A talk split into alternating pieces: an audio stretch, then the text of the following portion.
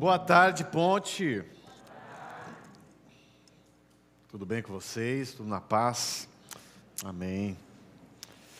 Hoje de manhã trouxe meu filho, vocês perderam, mas eu trago nas próximas, tá bom? Meu filho falou que queria conhecer primeiro a ponte do Recife Antigo. Ele falou, eu juro. Você que está na internet, não leve tão a sério assim, tá bom? Você que é de boa viagem, né? Mas enfim, foi muito especial, eu trouxe ele aqui. Falou que foi abençoado pela palavra. Mas, enfim, pelo contrário, ele ficou muito assustado com a bateria, muita informação, chorou muito. Mas foi, foi delicioso, foi muito bom. Espero trazer aqui mais vezes meu filhote. Eu sou um papai idiota, tá? Eu sou um papai idiota. Acho que todo pai é, né? Um idiota do bem, né? Um idiota do bem. Mas muito feliz por estar aqui com vocês mais uma vez, dando continuidade a essa série, que é essa longa série, intencionalmente planejada, preparada para que a gente possa mergulhar nessa carta tão rica.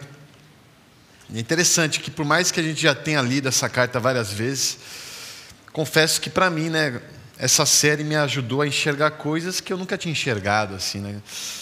É, quando você faz esse movimento intencional de focar numa carta e ler e ver os destaques, né, a intenção de Paulo ao escrever essa carta, algumas palavras repetidas que você vê no decorrer dessa carta, tudo isso reforça também a nossa função, nosso papel. E essa carta que foi direcionada à igreja de Éfeso também é uma carta que se direciona para nós hoje. Né? Uma carta antiga, porém extremamente atual. Estamos agora no capítulo 3 da carta de Paulo aos Efésios. Estou aqui com meu livretinho já surrado aqui, todo grifado. E é interessante que, por mais que você leia a carta e, você, e te faça né, versículo por versículo, a gente tenta é, aprofundar nessa série de nove capítulos. E você vê no decorrer da sua leitura que existem, de fato, coisas meio que repetitivas. Muito do que a gente já falou na semana passada, semana retrasada, são, serão assuntos abordados aqui também agora. Mas a gente entende a necessidade de que a repetição às vezes é saudável, mas a ideia não é de fato repetir o que foi dito, mas falar o que foi dito de uma forma diferente. É, e acho que é isso que Paulo faz ao escrever essa carta. E quando comecei a ler esse capítulo 3, é, algumas coisas me veio na mente. Algumas, alguns anseios, alguns incômodos que eu lido às vezes na vida, que eu me sinto mal por estar pensando o que eu estou pensando. Acho que você já passou por isso. Você fica mal por estar pensando aquilo que você não deveria estar pensando, né? E essa carta me fez pensar alguns pensamentos ruins que vêm dentro de nós, entendendo a nossa natureza pecaminosa, que até falamos isso na semana passada. E essa natureza não apenas gera atitudes ruins, mas também gera pensamentos ruins. existem alguns pensamentos que me traz vergonha, que eu sei que também você já pensou em algum momento da sua vida que é talvez você se entristecer pela felicidade de alguém. Né? Eu acho que todo mundo aqui já passou por isso, em ficar triste, em ficar triste ao ver alguém feliz, porque a felicidade daquela pessoa é uma felicidade que você queria estar vivendo. Né? O motivo da felicidade daquela pessoa era um motivo também que você queria desfrutar. Né? Então, essa pergunta comecei a fazer para mim. Eu já fiquei feliz em ver alguém triste também? Né? E eu já fiquei triste em ver alguém feliz? Né? E esse capítulo me fez refletir um pouco sobre isso. Você que se dedica, talvez, de uma forma intencional em buscar a Deus, você que está aqui todo domingo, ou talvez toda terça também, participa de R, lê a Bíblia todo dia mas existe algumas situações da sua vida que você se pergunta: por que Deus? Né? Pergunta para Deus: por que eu estou vivendo isso se eu, teoricamente, não fiz por merecer? Né? Por que eu estou passando por essa situação se eu sou tão dedicado a Ti? E porque essa pessoa que está do meu lado é tão menos dedicada do que eu, mas parece que ela é mais feliz do que eu, né? E isso também diz muito sobre a nossa motivação em buscar esse Deus, a nossa motivação de estarmos aqui, a nossa motivação de a gente se dizer cristão ou cristã. Quais são as motivações por detrás do cristão que há em você? Né? Então, e esse capítulo 3 me fez pensar sobre isso. Né? E eu falo muito também por mim, né? eu pessoalmente falando, as motivações de dedicar a minha vida à igreja. Né? Então, todas essas motivações elas precisam ser lapidadas, elas precisam ser revistas, analisadas. E Paulo nos ensina, de fato, a refletir sobre isso. E ele aponta uma coisa muito interessante que eu queria continuar com vocês, mas antes de continuar, vamos ler capítulo 3 da carta de Paulo aos Efésios, do versículo 1 ao versículo 13. Se você trouxe seu livretinho, abra o seu livretinho. Se você trouxe a sua Bíblia, abra a sua Bíblia. Se você trouxe o celular na Bíblia, não acesse. Veja aqui, porque o celular pode te distrair, né? pode aparecer um gol aí no Brasileirão, né? É, uma mensagem, um WhatsApp, enfim. Fica aqui que é mais fácil, é mais seguro e a gente lê junto, acompanha junto, tá bom? São 13 versículos e se você está com a sua canetinha aí, eu vou pedir para você grifar algumas coisas aqui para a gente aprofundar sobre isso que eu vou grifar, tá bom? Versículo 1. Por essa razão, eu, Paulo, o prisioneiro de Cristo Jesus, por amor de vocês, os gentios. Já quero que você grife isso. Prisioneiro de Cristo Jesus, por amor de vocês, os gentios. Gentil é como se fosse um não judeu naquela época, não praticante da religião judaica, do judaísmo.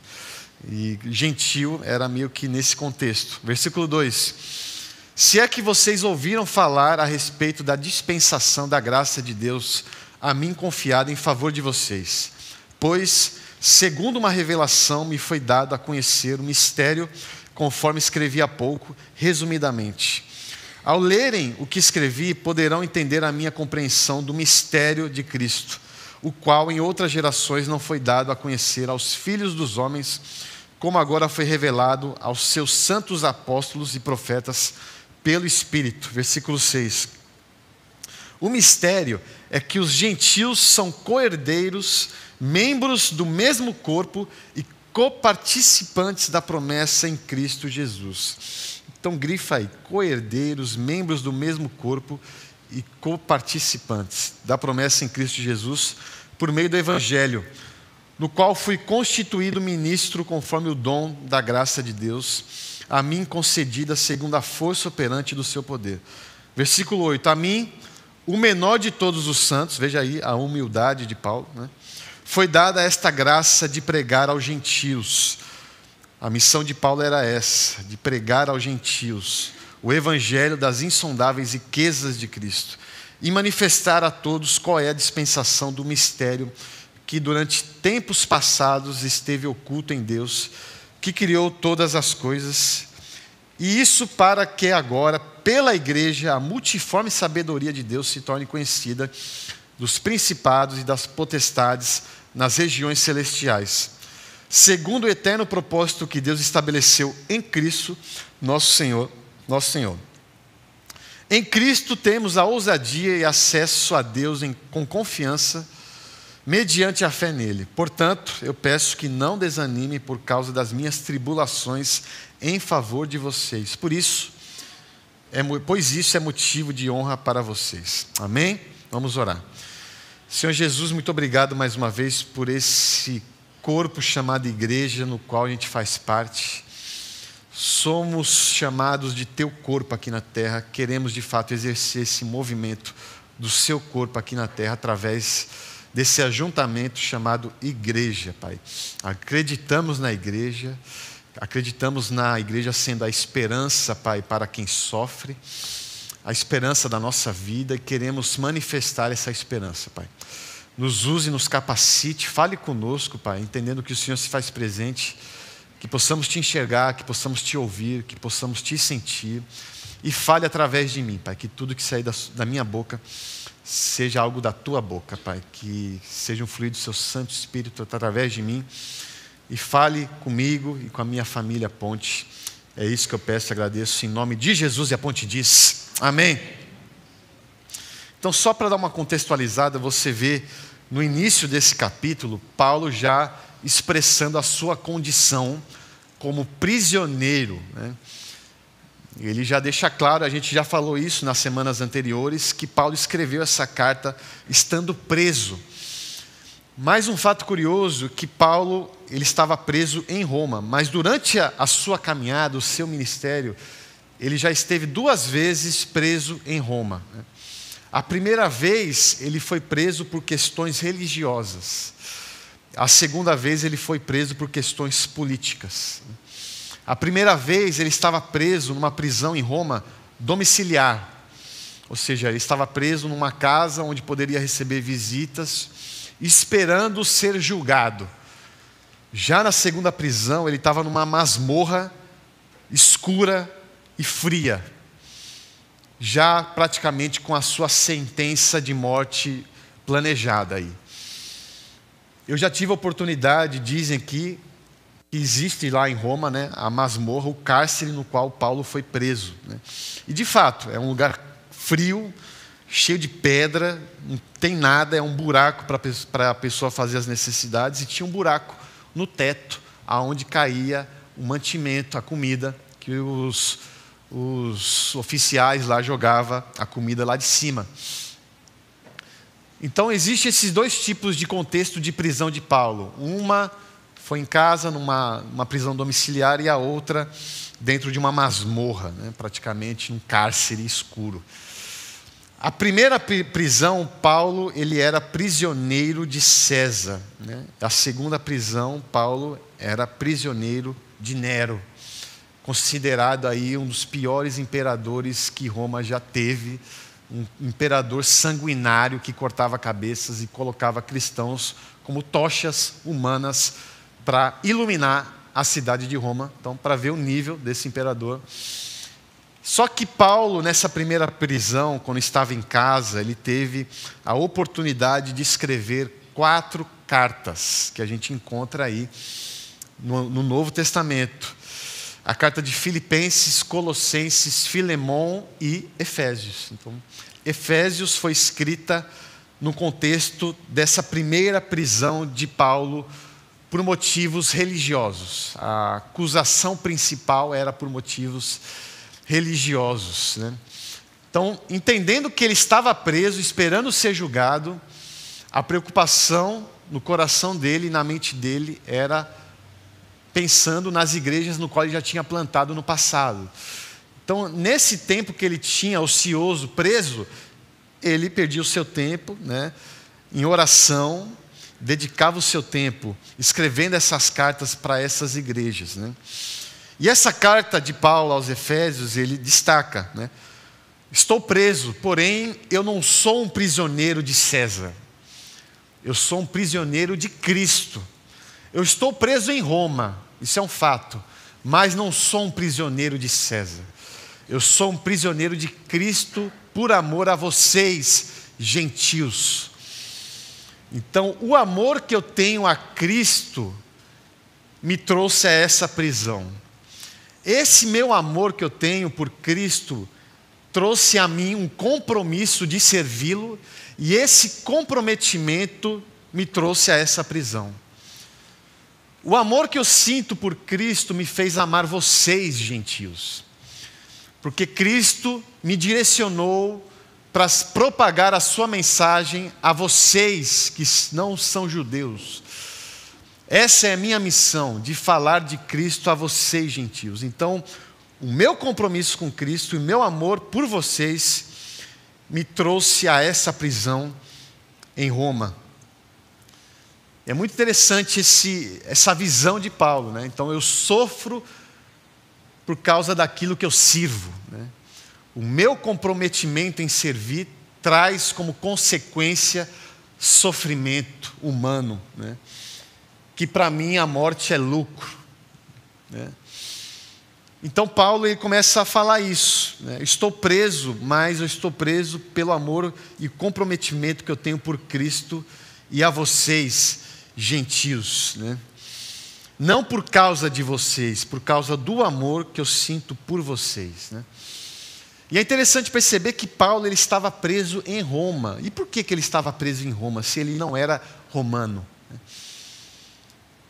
É interessante que os judeus, os religiosos daquela época, estavam incomodados com Paulo pelo barulho que ele estava fazendo a favor de Cristo. Esse cara aí, ele odiava Cristo, agora ele está do lado de Cristo, está falando para todo mundo que Cristo é Deus, e as pessoas estão acreditando em Paulo, e a gente está perdendo aqui o nosso movimento. Precisamos silenciar Paulo, ou seja, precisamos matá-lo. E vamos criar uma situação falsa aqui, né, para que ele possa ser julgado e morto. E foi isso que eles fizeram. Se você for abrir lá Atos 22 por aí, você vai encontrar essa artimanha dos religiosos em condenar Paulo e criando uma situação falsa. E eles fizeram isso, criaram uma situação, foi julgado, estava em direção para, para ser julgado em Jerusalém. Só que aí Paulo tira uma carta na manga, né? A sua cidadania romana. Ele falou: já que eu vou ser julgado, eu tenho direito de escolher aonde eu vou ser julgado. E eu tenho o green card de Roma. Né? Então eu quero ser julgado em Roma, porque Roma era o desejo de Paulo, era o destino de Paulo. Ele sonhava em chegar a Roma. Eu preciso chegar a Roma para falar de Jesus aos gentios de Roma. Então, Roma era um destino já traçado por Paulo. Então, já que eu vou ser julgado, eu quero ser julgado aonde Deus quer que eu vá, ou seja, em Roma. Isso nos faz entender que existem algumas situações difíceis que, no qual a gente passa, que talvez sejam um direcionamento de Deus para que você consiga chegar no destino no qual Ele aponta. Talvez hoje você não entenda porque você esteja vivendo, mas talvez isso seja um trampolim para que você chegue ao seu destino. Né? O destino que Deus tem planejado para você. E foi assim com Paulo. Ele chegou ao seu destino através de uma cidadania para ser julgado em Roma. Né? E por que, que ele tinha essa cidadania romana se ele não era romano? Naquela época, para você garantir essa cidadania, existia três possibilidades. Primeiro, nascer em Roma, que não é o caso de Paulo. Né? Segundo, prestar algum serviço para Roma que também aparentemente não foi o caso de, de Paulo. E o terceiro e mais possível foi comprar esse direito, comprar essa cidadania. Né?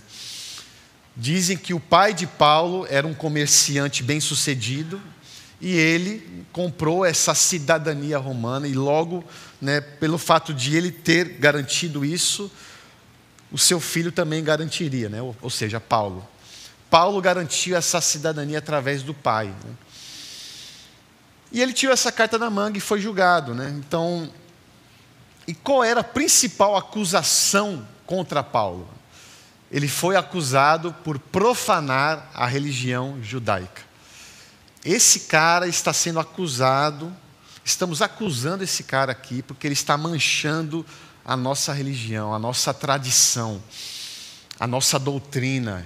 Ele está desrespeitando essa tradição antiga porque ele está falando de um Jesus que não bate com aquilo que a gente acredita. Paulo ele foi responsável por propagar Deus para fora dos muros da religião no qual se dizia dona desse Deus.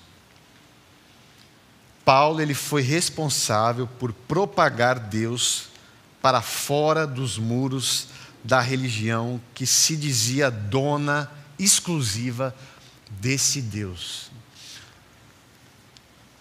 Ou seja, Paulo está falando que Deus é o Deus de Israel, mas também é o Deus para fora de Israel. Deus é o Deus dos judeus, mas também Deus é o Deus dos não-judeus. Os gentios também são povo de Deus. Os gentios também podem ser corpo desse Deus.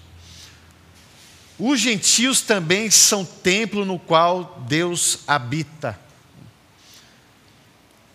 Porque Jesus ele fez esse movimento para fora das fronteiras. Jesus ultrapassou as linhas da religião para acessar lugares aonde a religião não acessava. Jesus se fez carne para mostrar um Deus aonde esse Deus não tinha acesso. Então Jesus é o Deus que acessou os desfavorecidos. Jesus é o Deus que acessou os pescadores. Jesus é o Deus que acessou os cobradores de impostos. Jesus é o Deus que acessou o povo samaritano. Jesus é o Deus que acessou a mulher adúltera. E é esse Jesus que foi morto pelos religiosos que se diziam ser donos de Deus. O Jesus, sendo Deus, tentaram matar ele por aqueles que se diziam ser donos de Deus. Tentaram matar aquele no qual eles se diziam ser donos. Tentaram matar aquele no qual eles diziam ser donos proprietários exclusivos desse Deus. Porque Jesus não faz sentido ser o verdadeiro Deus, segundo esses religiosos. Esse Jesus não pode ser Deus, porque o nosso Deus não frequentaria os lugares que esse Jesus frequenta. O nosso Deus não tocaria em pessoas no qual Jesus toca. O nosso Deus não nasceria em um lugar aonde Jesus nasceu. Ou seja, esse Jesus é um impostor e a gente precisa matá-lo. Não só esse Jesus, mas todo mundo que acreditar que esse Jesus é Deus. Então, esse foi o grande movimento. E isso trouxe muita dor de cabeça para Paulo porque a missão de Paulo era propagar esse Deus para fora das fronteiras da exclusividade religiosa. Paulo nos mostra que Jesus, ele não é uma propriedade exclusiva de um povo, de uma raça, de uma etnia e muito menos de uma religião. Na verdade, Deus não é propriedade de ninguém, nós que somos propriedades dele.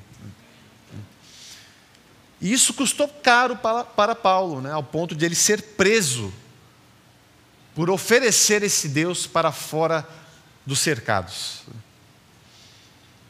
Isso é muito importante e a gente se aprofundar e, e, e trazer isso para os nossos dias. É porque muitas vezes nós temos, às vezes, um movimento não intencional, um reflexo de colocar Deus dentro do nosso cercadinho. A gente cria o nosso cercadinho e a gente quer que Deus fique dentro desse cercado. Né? Queremos um Deus exclusivo para nós. Então, trazendo uma situação aqui, um fato, um, uma historinha aqui para contextualizar aqui. Né? Imagine você que cresceu na igreja, sempre foi ativo, participante na igreja, dedicado à obra do Senhor, né? lê a Bíblia quase todo dia, praticamente. E determinado dia você quis trazer um amigo que detesta crente, um amigo que odeia a palavra evangélico, né? um amigo que tem aversão à igreja, mas de tanto convencer, né? você fala: Ó, oh, a minha igreja tem uma cruz rosa, vem aqui ver. Né? É, aí você consegue trazer esse seu amigo para a ponte. Né? Aí ele vem para a ponte e tal, só que nesse dia, veja só, coincidentemente, de uma forma totalmente aleatória, Jesus aparece. Né? de forma visível de forma corpórea, assim. Jesus aparece no culto das 17 horas aqui. Aí você, caramba, Jesus veio no dia que eu trouxe meu amigo, que legal, né? que bênção. Mas você tenta planejar o dia perfeito para trazer o seu amigo. Você já tenta ver qual vai ser a playlist, né? você tenta ver qual vai ser o pregador aqui, porque você não quer errar. Né? Você quer trazer de uma forma perfeita, para que ele seja de fato impactado. Né? E você traz e Jesus vem. Aí Jesus aparece, nossa, Jesus veio, caramba, vamos, o que, que a gente vai fazer? Aí Jesus prepara uma grande mesa, afasta as cadeiras, eu quero uma grande mesa aqui, vamos fazer uma ceia, né, um café da tarde aqui, todos nós. e ele olha para o seu amigo.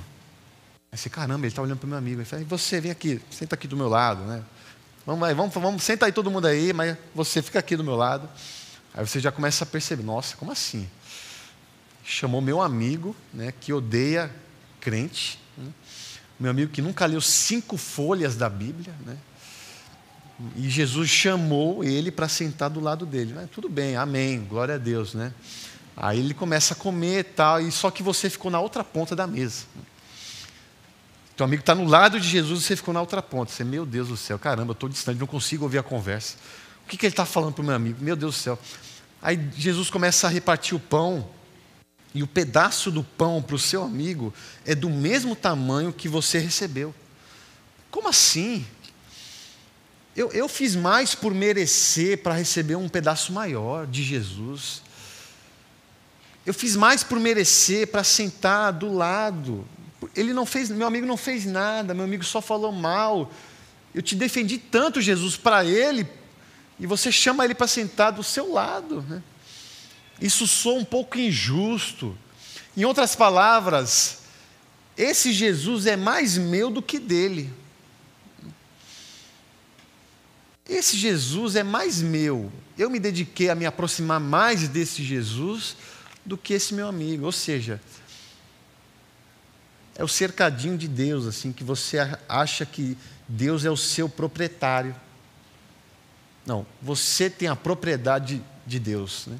só para você, é um Deus exclusivo para você. Esse exemplo pode parecer um pouco bizarro, né? mas, mas a parábola do filho pródigo, ela nos ensina sobre isso.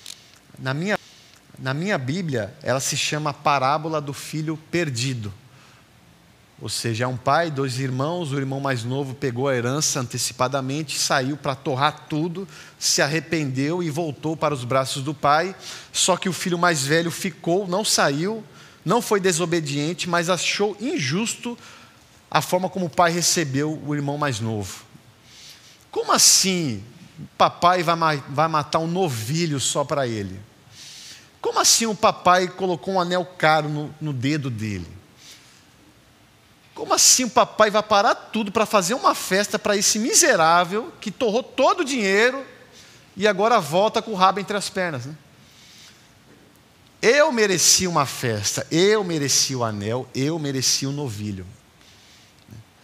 E essa passagem, essa parábola nos ensina que o mais perdido dos irmãos era aquele que se dizia mais próximo do pai. E muitas vezes é assim no nosso dia. Aquelas pessoas que se dizem mais próximas de Deus, geralmente são as mais perdidas. Aquela que faz questão de mostrar quão íntimo é com esse Deus, que força isso em discursos eloquentes, profundos, geralmente pode ter pitadas de perdição aí. Porque essa parábola nos ensina que quanto mais a gente se acha próximo de Deus, talvez mais perdidos nós somos.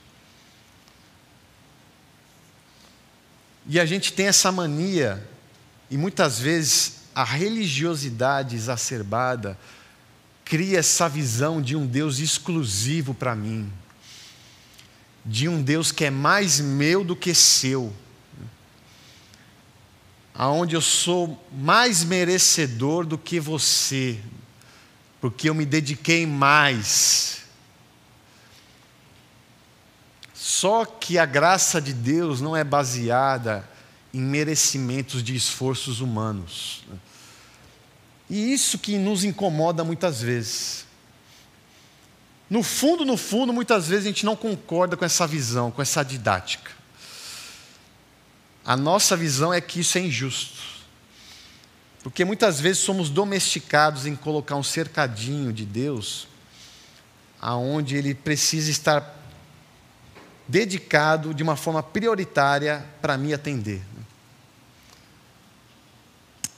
E muitas vezes cantamos isso, né? Esse Deus individual, esse Deus do meu, esse Deus que me ama.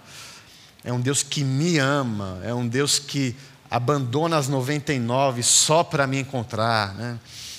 É um Deus que, que tem ciúmes de mim. Veja só, um Deus que tem ciúmes de você. Olha, você é o bichão mesmo, hein? Rapaz, um Deus com ciúmes. Meu Deus do céu, né? Tirando essa música, as outras nem, nem é tão errado, a gente canta aqui.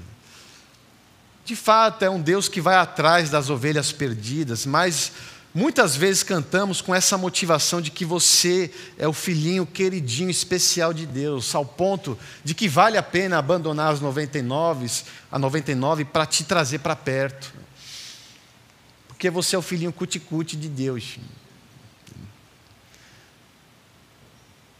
E por que somos assim? Né? Por que temos esse, de fato, esse reflexo de enxergar um Deus que só pensa em nós.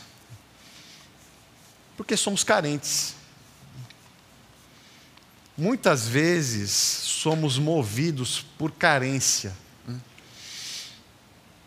Existem três tipos de carente: o carente físico, o carente emocional e o carente espiritual. O carente físico, de fato, é uma carência legítima. Existem pessoas carentes que precisam de comida, que precisam de nutrientes, que precisam de saúde.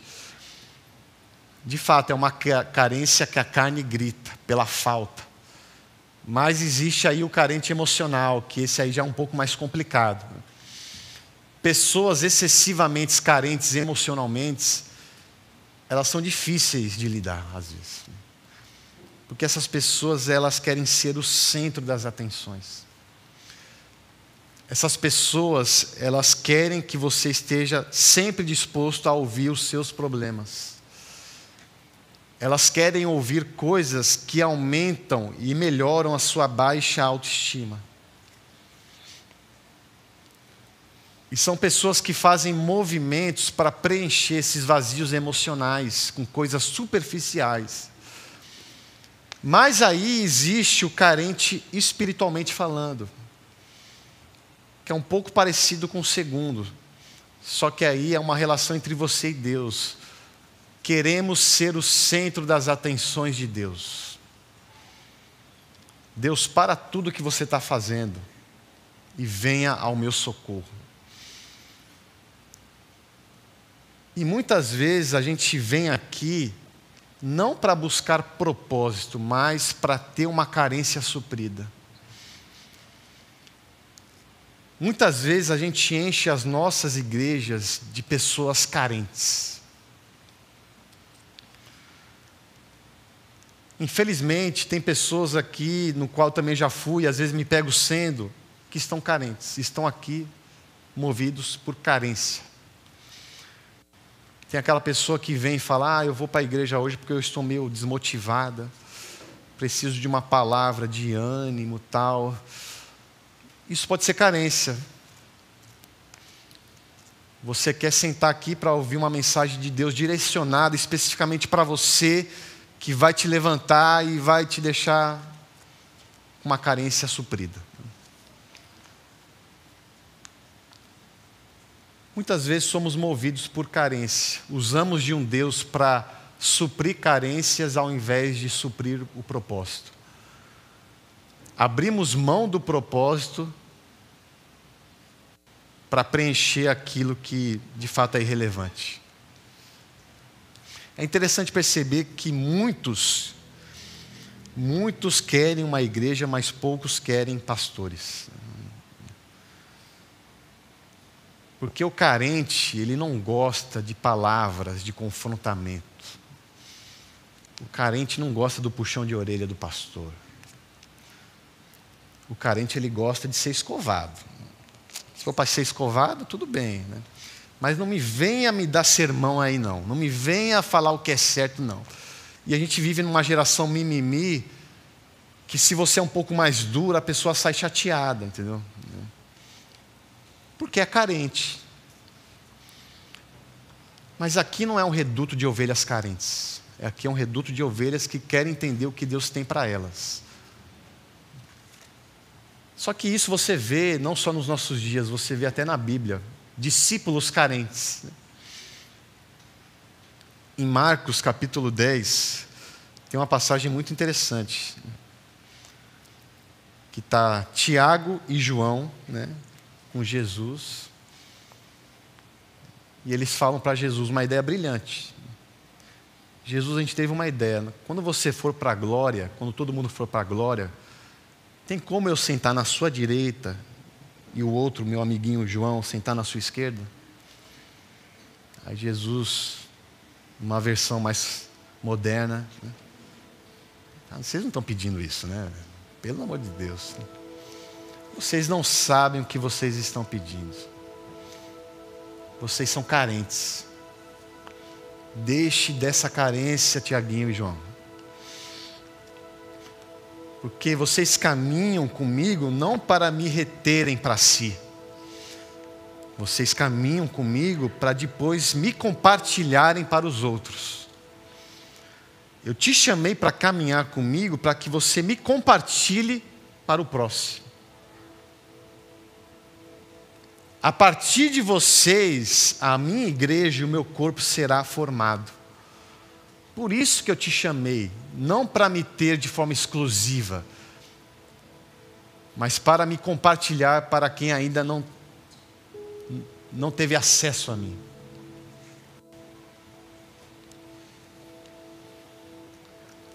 Essa é a igreja de Cristo. A igreja de Cristo não é um cercado denominacional onde a gente levanta as nossas bandeiras denominacionais.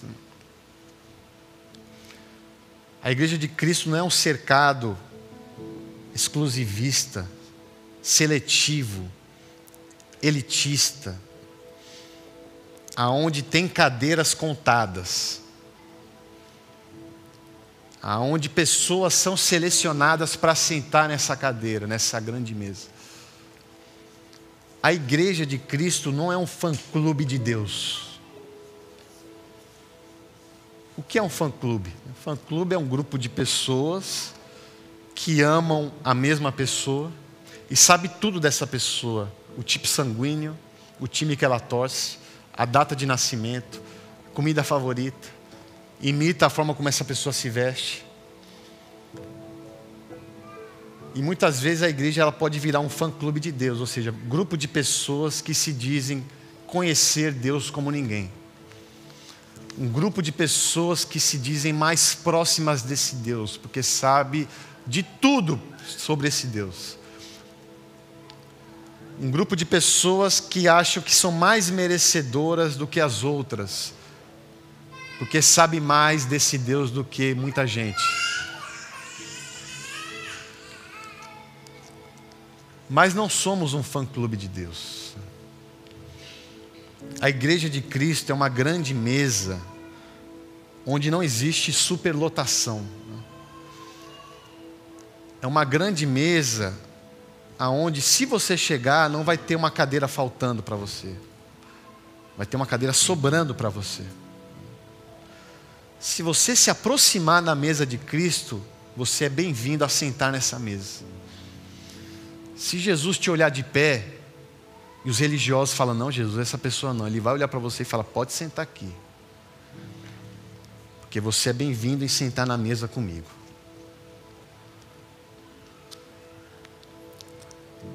E se você um dia não foi bem-vindo em sentar na mesa com Cristo por conta de algum religioso, eu peço desculpas em nome dessa pessoa.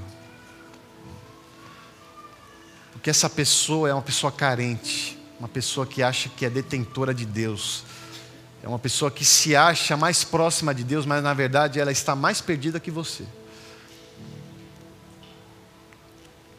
O nosso papel é ultrapassar as fronteiras, os limites, para propagar esse Deus em lugares aonde ele não conseguiu acessar. Um Deus amoroso, mas é um Deus cheio de verdade. Na mesa com Jesus existe amor, mas existe verdade. Não é possível existir amor sem verdade. E é muito que o mundo quer consumir. Só o amor e abrir mão da verdade. Mas na mesa com Jesus existe amor barra verdade. E através desse amor e dessa verdade você é transformado. E se você quer ser transformado por esse amor e por essa verdade, você é bem-vindo em sentar nessa cadeira, nessa grande mesa que Jesus preparou. Porque nessa mesa não tem superlotação, não tem vagas limitadas. O Deus de Israel também é o Deus do Brasil. O meu Deus também é o seu Deus. O pedaço de pão que ele deu para mim é do mesmo tamanho que ele vai dar para você. O Deus que me ama também é o Deus que ama as pessoas que eu tenho dificuldade de amar. O Deus que te ama também é o Deus que ama a pessoa que você odeia.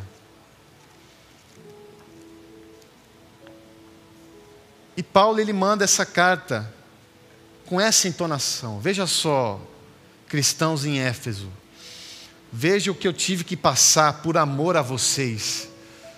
Veja que eu, o que eu estou passando por propagar desse Deus para fora das fronteiras da religião judaica. Eu estou preso porque eu consegui compartilhar desse evangelho para vocês, gentios. E vocês estão aí estagnados dentro dos seus templos, dos seus muros. Em outras palavras, faça com que a minha prisão vale a pena. Continue aquilo que eu comecei. Continue compartilhando do amor de Cristo para as pessoas que ainda não têm acesso a esse Cristo. Parem de reter riqueza e compartilhe essa riqueza. Essa riqueza não é exclusiva para vocês, é uma riqueza que precisa ser compartilhada para o outro. E a minha oração é que possamos de fato ser uma igreja que entende o seu chamado, a sua incapacidade de entender e compreender esse Deus, mas mesmo assim quer ser movida através do seu Santo Espírito em nós e que através de nós, em Cristo, possamos compartilhar desse Cristo que não é só nosso. Existem pessoas perdidas que precisam desse Cristo. E se ela está perdida é porque estamos falhando em alguma parte desse processo. Entenda que esse Jesus não te trouxe até aqui para preencher as suas individualidades. Jesus te trouxe até aqui para que você possa preencher os vazios do próximo. Em um mundo onde o plural se tornou singular, em um mundo onde muitas pessoas vêm aqui não para buscar um Deus horizontal, mas para buscar um Deus vertical. Isso me incomoda um pouco. As pessoas falam: ah, eu venho para a igreja, não estou importando quem está do meu lado. Eu só entro olhando para cima, porque a minha motivação é Deus, você está enganado, você é carente. Porque ser igreja é entender que Deus se manifesta no horizontal. Se você ignora o seu lado, você está ignorando o próprio Deus. Porque o próprio Deus escolheu habitar no seu irmão que está do seu lado, assim como habita em você. Ser igreja é enxergar o Jesus que está do seu lado. Pare de ser romântico e ficar olhando para cima e tente enxergar o Jesus que está do seu lado e seja esse Jesus para a pessoa que está do seu lado também. E que possamos ser isso como igreja. Que possamos chamar pessoas para sentar na grande mesa com Jesus. Que elas possam entender que elas são amadas, mas que elas possam ser transformadas pela verdade de Jesus nelas. Que possamos ser essa ferramenta de resgate. Não importa que posição da mesa você está sentado, na ponta ou do lado o que importa é que tem pessoas que estão sentando e sendo transformadas por essa mesa. E eu quero ser uma ferramenta de transformação através desse Cristo que há em mim. Essa é a minha oração, eu quero que seja a sua oração em nome de Jesus. E a ponte diz: Amém. Feche seus olhos. Nesse momento você quer revigorar a sua missão que talvez está um pouco fria talvez esteja um pouco deslocada, porque talvez por algum tempo você tenha buscado um Deus e você tem um desejo de um Deus exclusivo para você. Talvez todos os seus movimentos de vir até aqui sejam movimentos de preencher o seu próprio eu. Mas nesse momento Jesus está falando, não é questão de preencher, é esvaziar.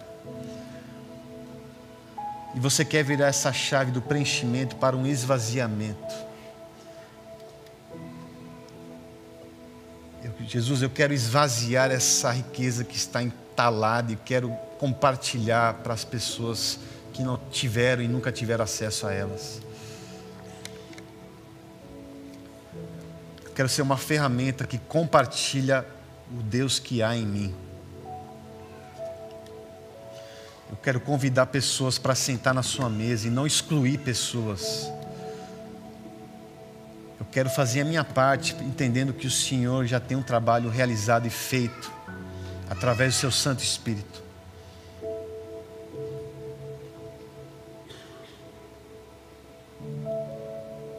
Se você tem esse desejo de se reconectar com Cristo, de dar mais um ritmo, impor um ritmo diferente no qual você tem vivido, você quer ser uma ferramenta de reconciliação, se você tem esse desejo, coloque sua mão no coração. Nós, como família, como corpo, um Deus que se manifesta no plural, Queremos orar por você. Queremos celebrar com você. O segundo convite é para você que nunca tomou essa decisão, que nunca aceitou esse Jesus. Só que você está percebendo o convite de Jesus para sentar na mesa com Ele. Você está percebendo que agora você é bem-vindo e bem-vinda para sentar na mesa com Jesus. E você quer ser transformado com esse olhar de graça, de amor e também de verdade. Você está disposto a ser transformado pela verdade de Cristo, que vai te lapidar, que vai te moldar, de acordo daquilo que Ele quer que você seja. Você quer viver aquilo que Deus planejou para você viver. E você quer aceitar esse Jesus que morreu por você para que você pudesse ter acesso a Ele. Uma morte que não foi suficiente para silenciá-lo, porque ele ressuscitou no terceiro dia. Os religiosos daquela época não conseguiram silenciar o Deus que eles diziam ser tão íntimos. Esse Deus quer fazer morada em você. O Deus que faz morada em mim quer fazer morada em você. E você quer aceitar esse Jesus agora. Se você tem esse desejo, coloque sua mão no coração. Nós, que você pode chamar agora de uma nova família, queremos orar por você e celebrar com você. Senhor Jesus, estamos aqui em oração, te agradecendo por esse momento, Pai, de resgate, esse momento de reconciliação, esse momento de eis-me aqui, Senhor Existem pessoas nesse exato momento que quer virar a chave das suas motivações, Pai. Quer entender ainda mais o que elas precisam ser para te representar, Senhor. E o Senhor está com a mão estendida, furada, Pai, cheia de sangue, com o rosto ensanguentado, mas com um sorriso no rosto e falando: Sente na mesa comigo, meu filho e minha filha. Vamos cear juntos porque a igreja ela precisa ser a mesa da cidade. Queremos ser essa mesa da cidade, porque o Senhor está sentado nessa mesa. Muito obrigado por esse convite diário, Pai, que o Senhor faz por nós. E que eu não tenha essa ousadia de querer selecionar quem é bem-vindo, quem não é bem-vindo para sentar nessa mesa. Porque essa verdade e graça que me transformou pode transformar qualquer um. A sua graça, o seu amor e a sua verdade é capaz de transformar qualquer um. E que possamos ser ferramentas que traz pessoas para sentar na sua mesa. Não importa em que lugar eu fique, mas que eu me alegre com a restauração do meu irmão. É isso que eu te peço, te agradeço em nome de Jesus. Amém. Amém. Amém. Vamos ficar de pé.